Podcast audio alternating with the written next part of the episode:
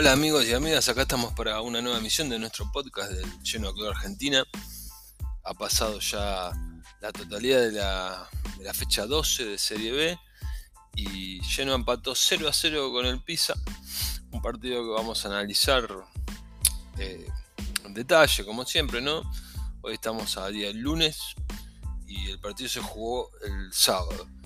El sábado se habían jugado dos partidos que eran muy importantes porque jugaba el Bari, que, era, que es el equipo que está ahí como persiguiéndonos, y, también jugaba la Regina, ¿no? que es el equipo que hasta la fecha anterior compartía la misma línea que nosotros en el segundo puesto. Y, y bueno, ambos perdieron sus partidos, el Perú de forma realmente sorprendente porque el Bari enfrentaba al Perugia y pierde, pierde Bari 2 a 0 en su casa frente, frente a un Perugia que está luchando la salveza de Serie B.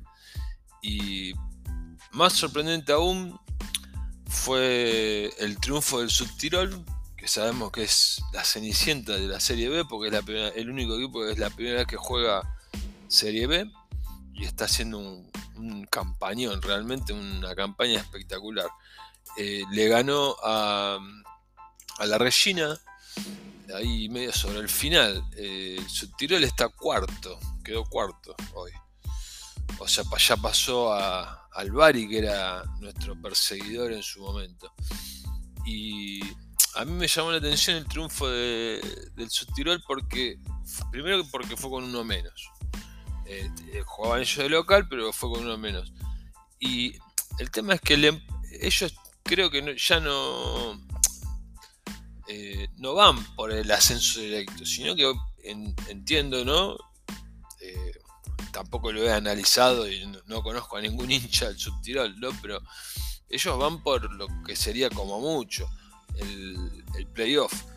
Y, y, este partido frente a la Regina con uno menos, la verdad es que se estaba dando como para aguantar el resultado y de repente terminan ganándolo y, dándonos una mano porque nosotros eh, si le ganábamos al Pisa nos poníamos tres arriba de, de, Regina en el segundo puesto.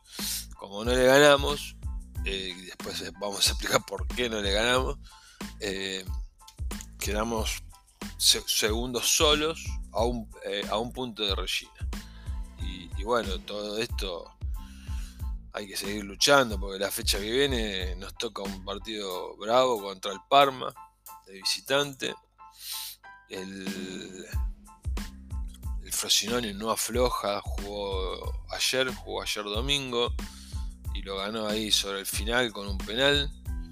Lo ganó 1 eh, a 0, le ganó el Benevento. Y la verdad que no está aflojando el Frosinone y bueno, de hecho se escapó un poquito más, está 8 de nosotros. Tiene 48 puntos, Lleno tiene 40 y Regina tiene 39. Subtirol después queda cuarto con 35. Yo creo que está. Falta casi toda la segunda rueda, ¿no? Eh, pero creo que. Bueno, la verdad es que. Casi toda ya se, ya se jugó un pedacito de la segunda rueda, eh, pero sí, falta casi toda la, segunda rueda, pero ya se perfilan estos tres equipos como, como los que van a luchar hasta el final el, el, ascenso directo. El tema es que, que, bueno, todavía está abierto el, el tema de los pases, ¿no? El, el mercado, el calcio mercado que se le llama. Yo soy, creo que lo he comentado, no soy muy amante. En Italia es como que hay un hay una fascinación ¿no? por el calciomercato, pero yo no, no, no soy muy. Eh, quizás me quedó todo esa, esa ese trauma ¿no? de, la época de Preciotti que era tremendo, era por ahí hasta en invierno, ¿no? O sea, mitad de campeonato desarmaba el equipo y, volvía a armar otro. Eh, era como que se sufría. Pero bueno, eh, esta es una nueva etapa de Genoa y, bueno, veníamos diciendo que estaba bastante, bastante planchada la cuestión de, del mercado y, bueno, hoy por hoy se puede hablar de que, de que ya hay movimientos en todos los equipos, pero como para hacer un poquito de, resumen de lo que está sucediendo en el mercado de mercado nuestro, ¿no? Eh, como para confirmar lo de Dragusin, de pronto, ya me confundí con Dragus y Dragusin, ¿no? Bueno, esto iba a pasar. Pero bueno, Dragus, que es este jugador que, habíamos mencionado que ya, ya había cerrado con Genoa llamativamente fue convocado para el partido contra el Pisa y jugó unos minutos, unos, unos 10, 15 minutos. La verdad que a mí me gustó mucho, ¿eh? me gustó mucho. Tiene un control que era lo que un poco había mencionado, pero yo decía, claro, yo estoy viendo los highlights, estoy viendo el resumen de lo mejor en 5 minutos de lo que hizo en 500. Entonces, claro, es bastante mentiroso ese tipo de resúmenes, pero en 15 minutos ya me demostró que, es un tipo que sabe tratar a la pelota. Eh, a veces con eso, ya es suficiente, o sea, uno cuando ya es, cuando es bastante futbolero se da cuenta. Yo me acuerdo, una vuelta se compró a Versálico, que yo estuve un año para aprender cómo se pronunciaba. Versálico, un jugador eh, que la verdad nosotros nos reíamos, o sea, en general los genuanos nos reíamos hasta el apellido porque era impronunciable. Y ¿de dónde sacó preciosidad este tipo? Decíamos, ¿no? Eh, la cuestión es que era muy joven el chico y, y bueno, creo que el primer partido ya demostró todo lo que tenía que demostrar. Y así fue como después tuvo una carrera impresionante. Eh, pero bueno, es la verdad que es una buena noticia esto de Dragus. Dragus, me tengo que acordar, que no le tengo que agregar el sin. y es una buena noticia porque hace falta un poquito de, picante ahí también por derecha. Eh, así que bienvenido este jugador. Y el que ya también cerró fue eh, un jugador que es de nuestra es nuestra cantera, es eh, Eddie Salcedo Mora, es un jugador que yo he mencionado también que en algunas emisiones que siempre tenía la, ilusión de que juegue él, que juegue Pietro Pellegri, esos jugadores que, que venían de la cantera. Hoy Salcedo es propiedad del Inter y bueno, viene a Genoa, creo que tenemos algún derecho de rescate. A mí me gustaría que, le vaya muy bien a este chico que es de. Es, tiene doble nacionalidad, colombiano y, e italiano. Y me gustaría que le vaya bien porque es, un chico de la casa. Eh, ya no tan chico, pero. Pero bueno, una gran promesa que no. que por ahora se está quedando en promesa. Así que esperemos que, que funcione, eh, bienvenido, porque estaba a préstamo del Inter a, Bari, así que también medio como que estamos sacándole un jugador importante a un, a un rival que a veces rompe la bola ahí, que está cuarto, quinto. De hecho, el triunfo frente a Bari allá, eh, en parte fue porque Salcedo se comió se comió y Martínez salvó un, gol hecho. Y, después, bueno, así confirmado, eh, yo creo que está prácticamente confirmado la llegada de, un muchacho que nació en Surinam, que es también doble nacionalidad, Países Bajos, Holanda, como le quieran decir, eh, eh, el moreno, es un lateral izquierdo, que es una posición que, bueno, todos sabemos que ahí está mismo Crígito y, bueno, es una posición que, con la lesión de, de Pajak complicó todo. Este chico Haps tiene 29 años, en su momento llegó a jugar en el Feyenoord, ahora está como en una... viene del Venecia, jugó todo, casi toda la, primera rueda la jugó en Venecia. Y, bueno, va a aportar su, su granito de arena. Eh, depende, yo la verdad que también es otro jugador al que le tengo le tengo fe. No sé, ando bastante optimista me parece, pero eh, se ve que esto de, este muchacho Dragus también generó este optimismo porque la verdad es que me parece que se, mueven, se están moviendo bastante, bastante bien eh, la sociedad llena en este mercado y creo que está tratando de, dar el golpe eh, los golpes que están faltando para asentar a un equipo que, por hoy, si el campeonato terminara hoy, asciende. Pero bueno, vamos por la fecha 22, falta bastante todavía, falta un poquito más de la mitad. Y yo creo que jugando así como jugamos contra el Pizza, que como decía, después voy a entrar en el detalle, eh, tenemos que ascender.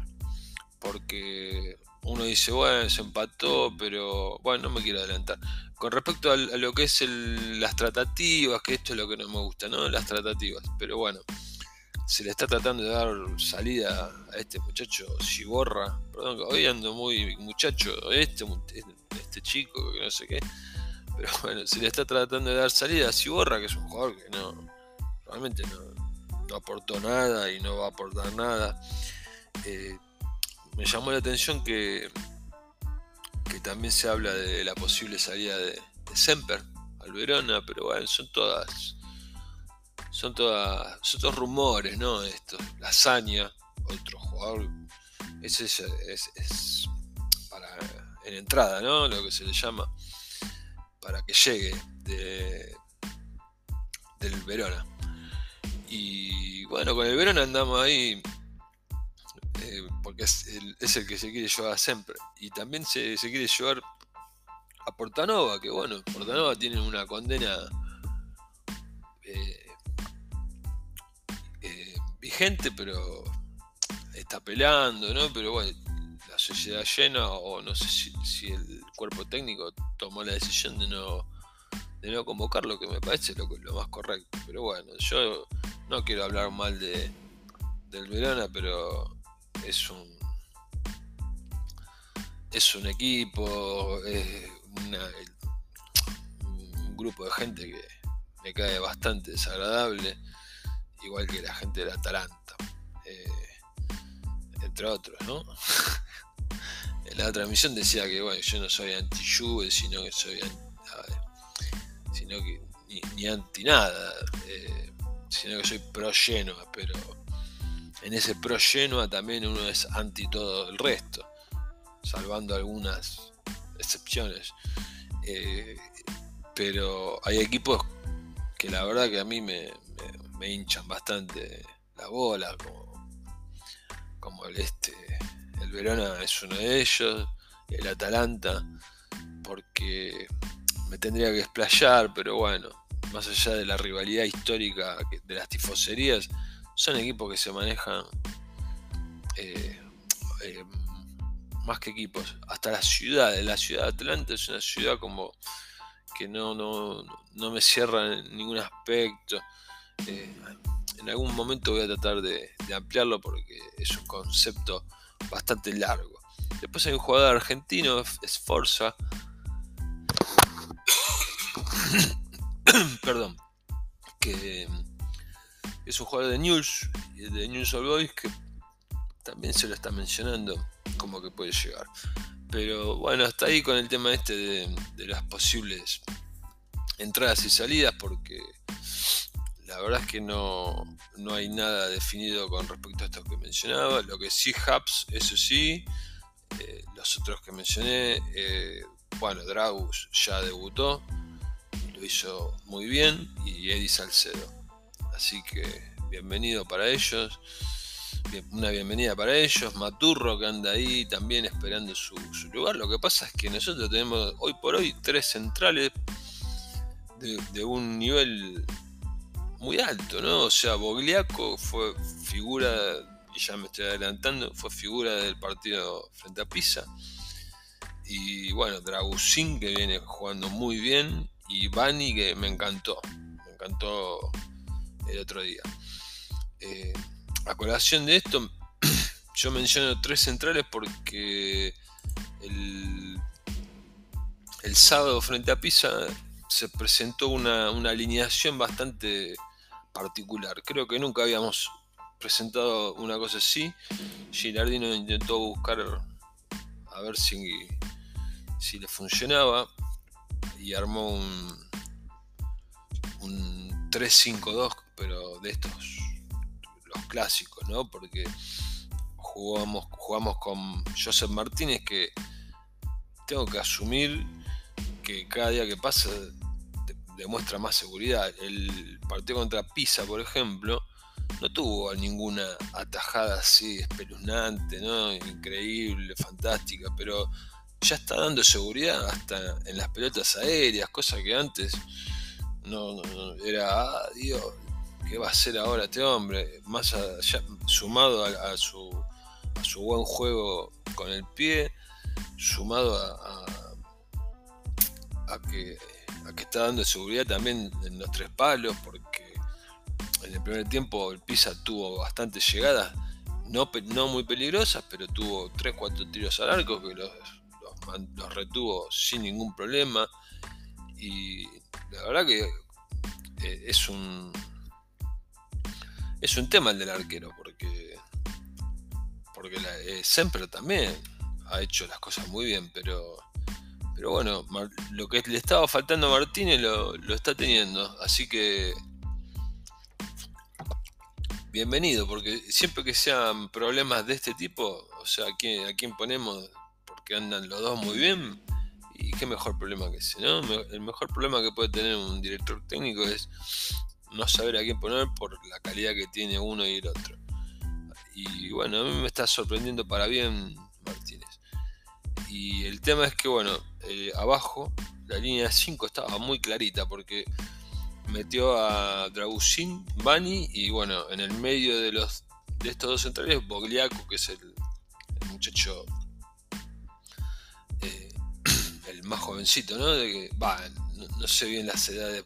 Dragusin es muy joven, tiene 20 años, pero digo que es el que viene promovido de la primavera.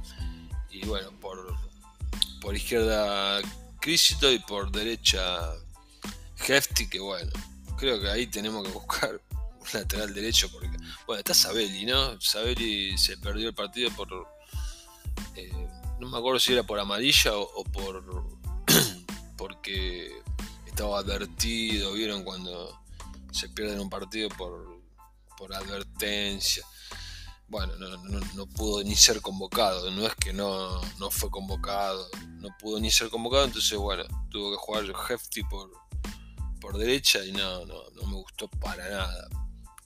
de lo más flojo del equipo junto a Badel, que yo decía que fue una línea de un, un 5-3-2 puro, porque en el medio, por primera vez jugaron Strutman, Frendrup y Badel o sea, tres, tres mediocampistas puros, ¿no? Y, y después arriba también en una...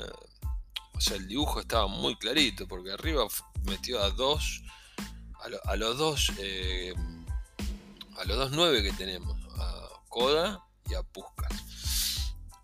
El, tema es que, claro, al, generar ese, ese, esquema, sacrificó también a Aramu y a Goodmanson. Entonces no había por ahí, uno al principio, yo, le tenía fe a, la formación realmente, porque sabía que el Pisa era un equipo bravo, entonces eh, quizás había que cambiar un poquito el esquema, pero claro, todos decíamos, y, pero ¿y quién, quién es el que la va a mover? Porque con en, en el banco y con Aramu en el banco, ¿cómo, cómo, le llega la pelota. Está bien, tenemos 2-9, pero ¿cómo le llega la pelota a esos 2-9? Y la verdad que fue así. El primer tiempo eh,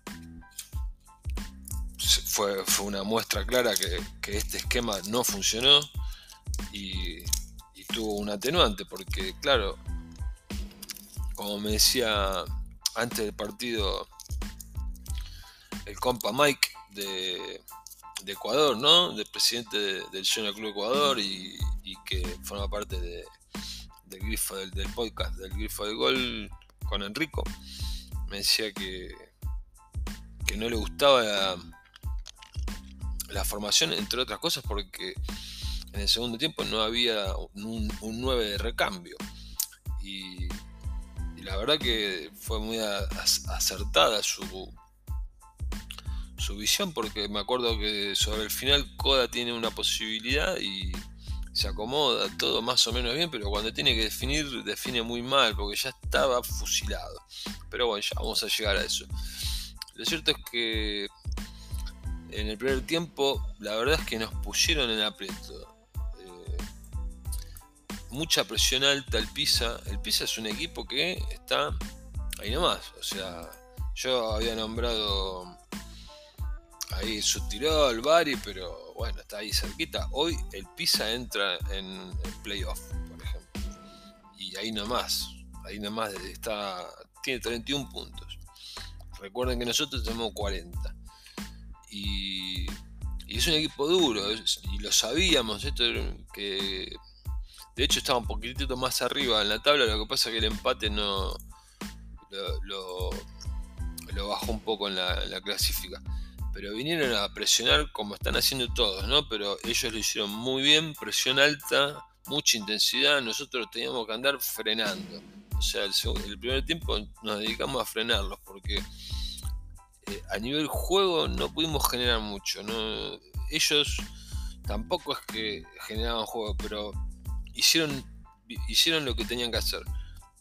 No dejarnos jugar a nosotros e intentar a ver si les salía alguna cosa y algunas cositas le salieron. Eh, y la verdad es que a los dos de arriba, Code, ahí está el, claro ejemplo de que uno puede poner dos delanteros netos, pero si no llega la pelota, no van a poder hacer nada. Y no tuvieron una, ni Coda ni, ni Puscas. O sea, no, le llegaba la pelota. Eh, lo llamativo fue que en el segundo tiempo todos esperábamos que al menos Goodmanson entre desde arranque, ¿no? Pero no, se demoró un poquito Gilardino, como que se tenía fe con el dibujo táctico, pero bueno, aguantó hasta el, hasta el minuto 12 y del segundo tiempo. Y ahí fue cuando lo metió a, a que entró, entró muy bien, al punto tal que en la primera que toca eh, hace como un dribbling, la primera que toca, bueno, apenas entró, hizo, hizo unos dribbling y un jugador de ellos que tenía amarilla, sácate amarilla, eh, segunda amarilla afuera. Entonces teníamos 30 minutos con, con un jugador, poquito menos, ¿no? Pero teníamos un rato largo con un jugador de más y ya habíamos tenido dos chances claras antes de, la expulsión de, del jugador de, Pisa y, antes de la entrada de Goodmanson. Lo que pasa es que esto es, es un patrón que se viene repitiendo porque en el primer tiempo nos presionan y el desgaste es, mucho, eh, es demasiado y yo creo que el segundo tiempo no no lo pueden aguantar esa, presión que nos generan.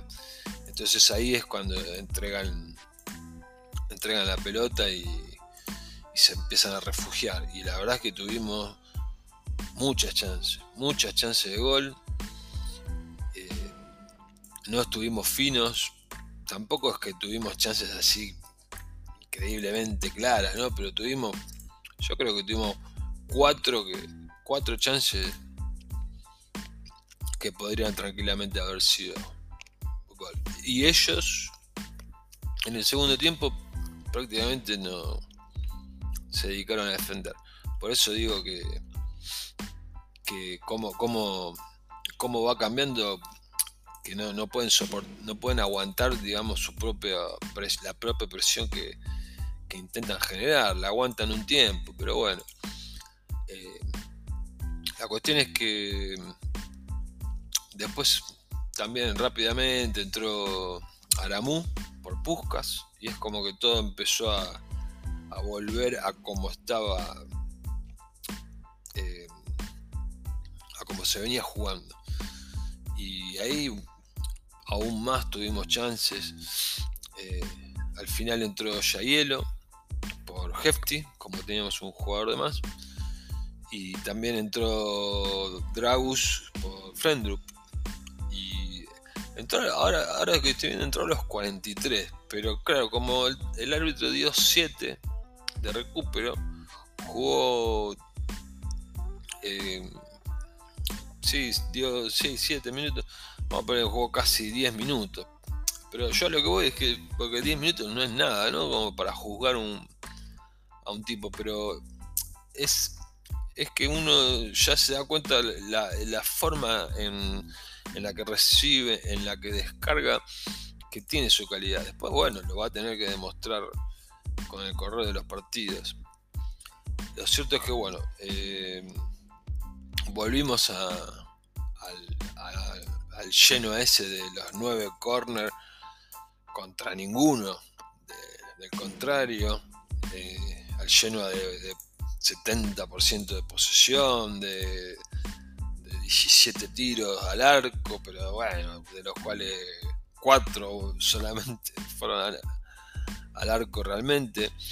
O sea, a ese lleno que estadísticamente abruma, pero el resultado es ese 0 a 0. O sea, ese lleno, para ser breve, falto de cinismo, ¿no? Y bueno, tampoco se puede pretender, como también hablaba con Mike, tampoco se puede pretender ganar todos los partidos. O sea, tampoco le podemos caer a Gilardino. Con, está bien, hay, uno puede opinar sobre que este esquema realmente no, funcionó y es cierto, pero hasta ahí, o sea, nada de andar haciendo ninguna ninguna crítica así destructiva ni nada, porque mucho, mucho más que, que decir que, que se jugó por un por un esquema nuevo y no le funcionó, está bien, era un partido muy importante que si se ganaba sacábamos tres puntos de diferencia, pero para mí está bien. Para mí está bien. Obviamente que quería que ganemos, pero, pero no se pudo lograr. Y, y bueno, yo como les decía, creo que, que jugando así y sumado a, algunos muchachos que se pueden incorporar, eh, no tendría que, ascender, no digo sin problemas, pero luchando, luchando, pero eh, tendría que ascender. Vamos a hacer un pequeño corte y terminamos que quiero mencionar una cosita que, que bueno, que se recuerda todos los años.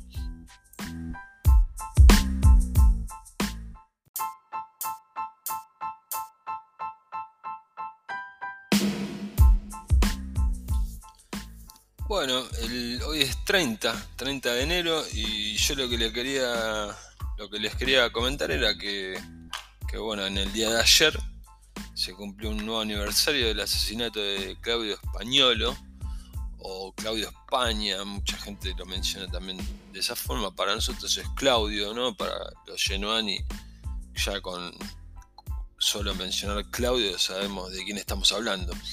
De hecho, la bandera con su nombre dice simplemente Claudio y está siempre presente en la Nord. Y quería aprovechar porque siempre hablamos de que vamos a hacer un explicar qué fue lo que pasó con esto, con lo otro. Y bueno, yo quiero explicar brevemente lo de, por, qué se, se, recuerda a Claudio eh, los 29 29 de enero es porque es el día que fue asesinado, digamos, en las inmediaciones de, del Ferraris, eh, a manos de, de un, grupo pequeño de, de tifosi milanistas que fue un asesinato premeditado porque todo comienza con, con el rompimiento de la hermandad que teníamos con, con el Milan cuando ellos están peleando el descenso con nosotros y, bueno, terminan cayendo a Serie B y nosotros terminamos salvándonos.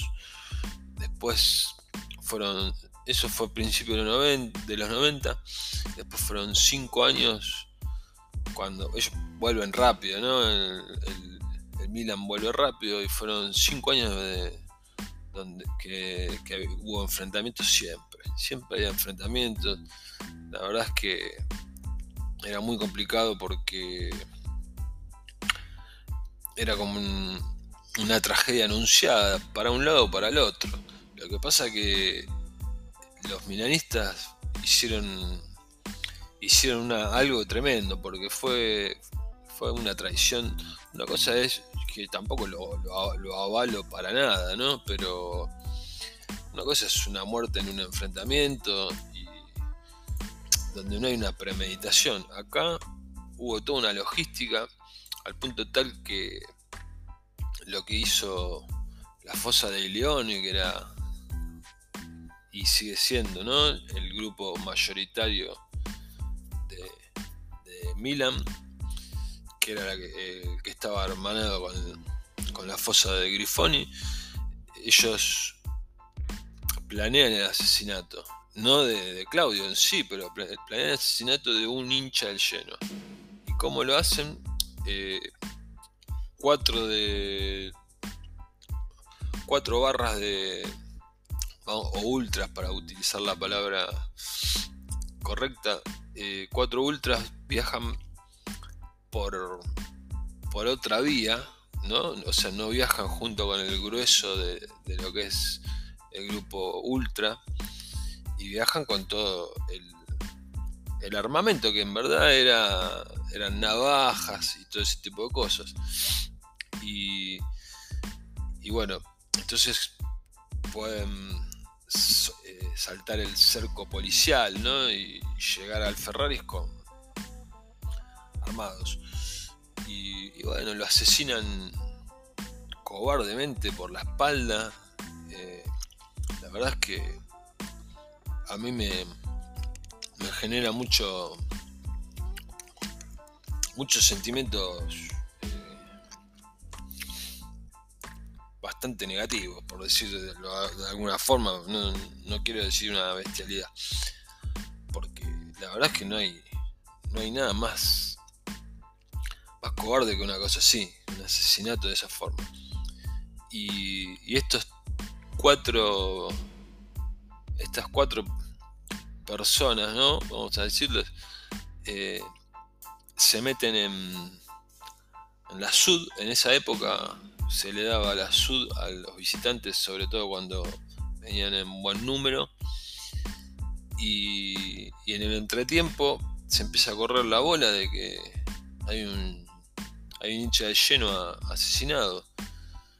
Y la misma tribuna eh, empieza a desatar como un caos para, para que se para que finalice el partido.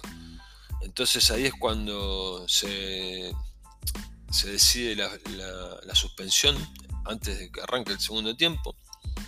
Y ahí empieza también el asedio a la Sud, ¿no? O sea, toda la, la gente de Genoa que estaba dentro del estadio recorre todo lo que es la parte de Distinti para acercarse a, la Sud y, enfrentarse cara a cara porque estaba la orden de, que no salga nadie de la Sud, que no salga ningún hincha del Milan porque sabían que el asesino estaba adentro. O sea, el asesino o los asesinos estaban adentro, sabían que para refugiarse y, mezclarse, entre comillas, entre la gente, se habían metido. La cuestión es que, bueno, la policía logra repeler a, los Genuani dentro del Ferraris. los saca también del Ferrari mismo, o sea, de la Nord, pero mantiene a los a los milanistas dentro de la Sud, los, los deja ahí encerrados y custodiados, ¿no? Obviamente. No podían salir, por más que quisieran salir, no podían salir.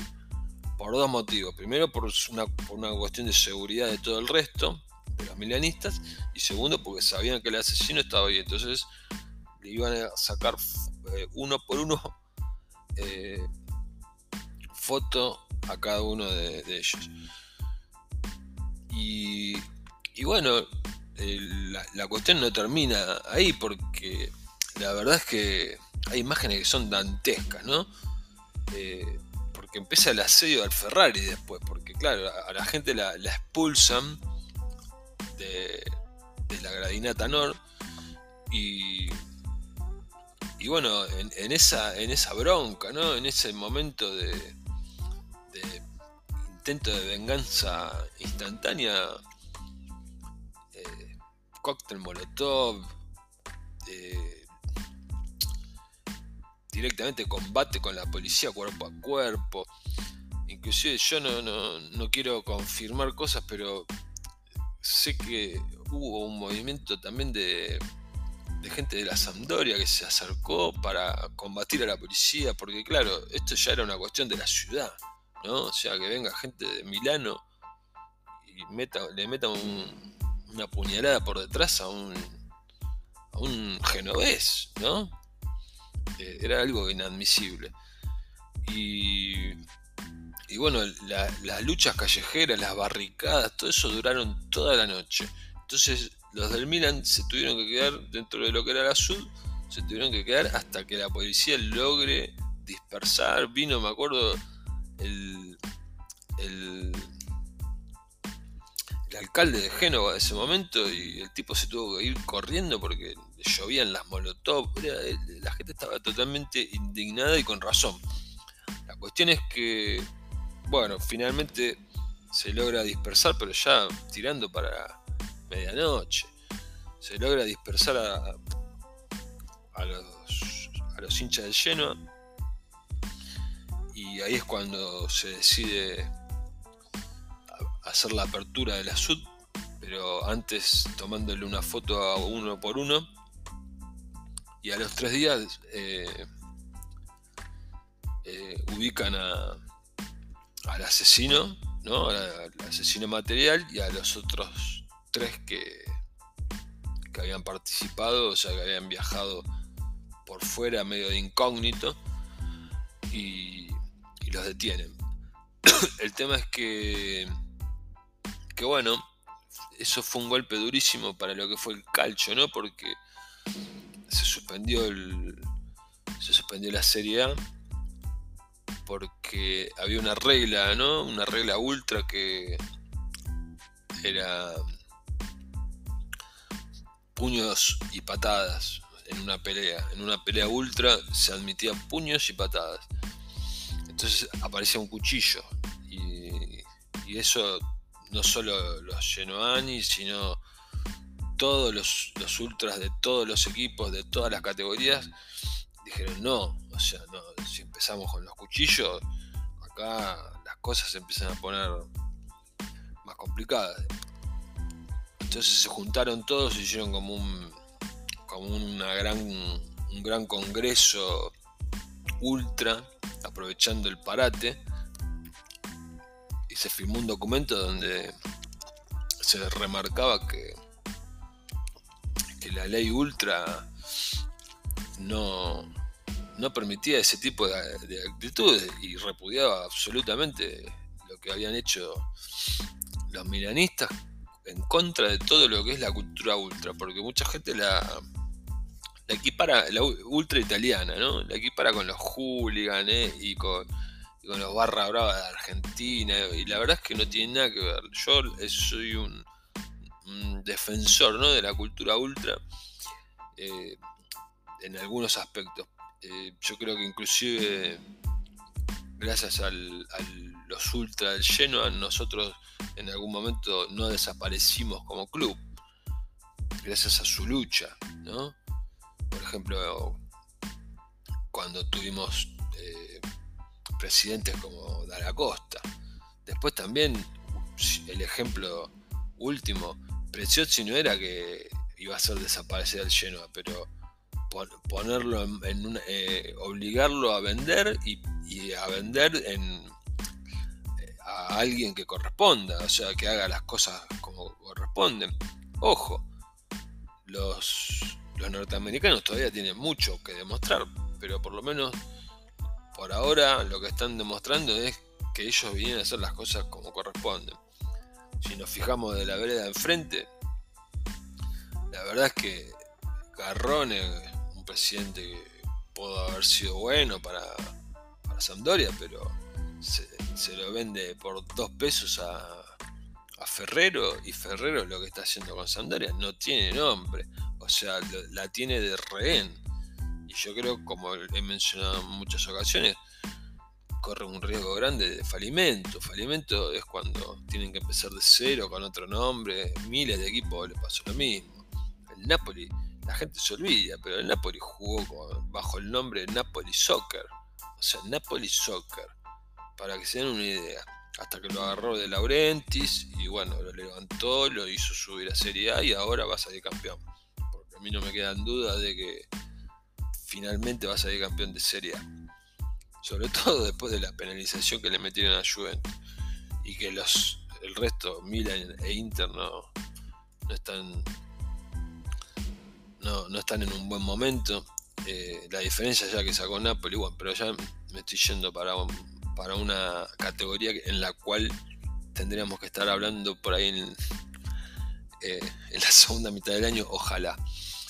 Eh, lo cierto es que, que bueno que esta muerte este asesinato de Claudio España es algo que nos conmovió a todos y a todo el pueblo Blue y a, en particular y a, todos los, los tifosi del calcio, ¿no? Y, y, bueno, creo que hay una frase que yo inclusive la aplico a mi vida, porque ahí está la frase famosa que es eh, la voy a decir en castellano directamente, eh, vivir en el corazón de los que quedan es no morir, ¿no?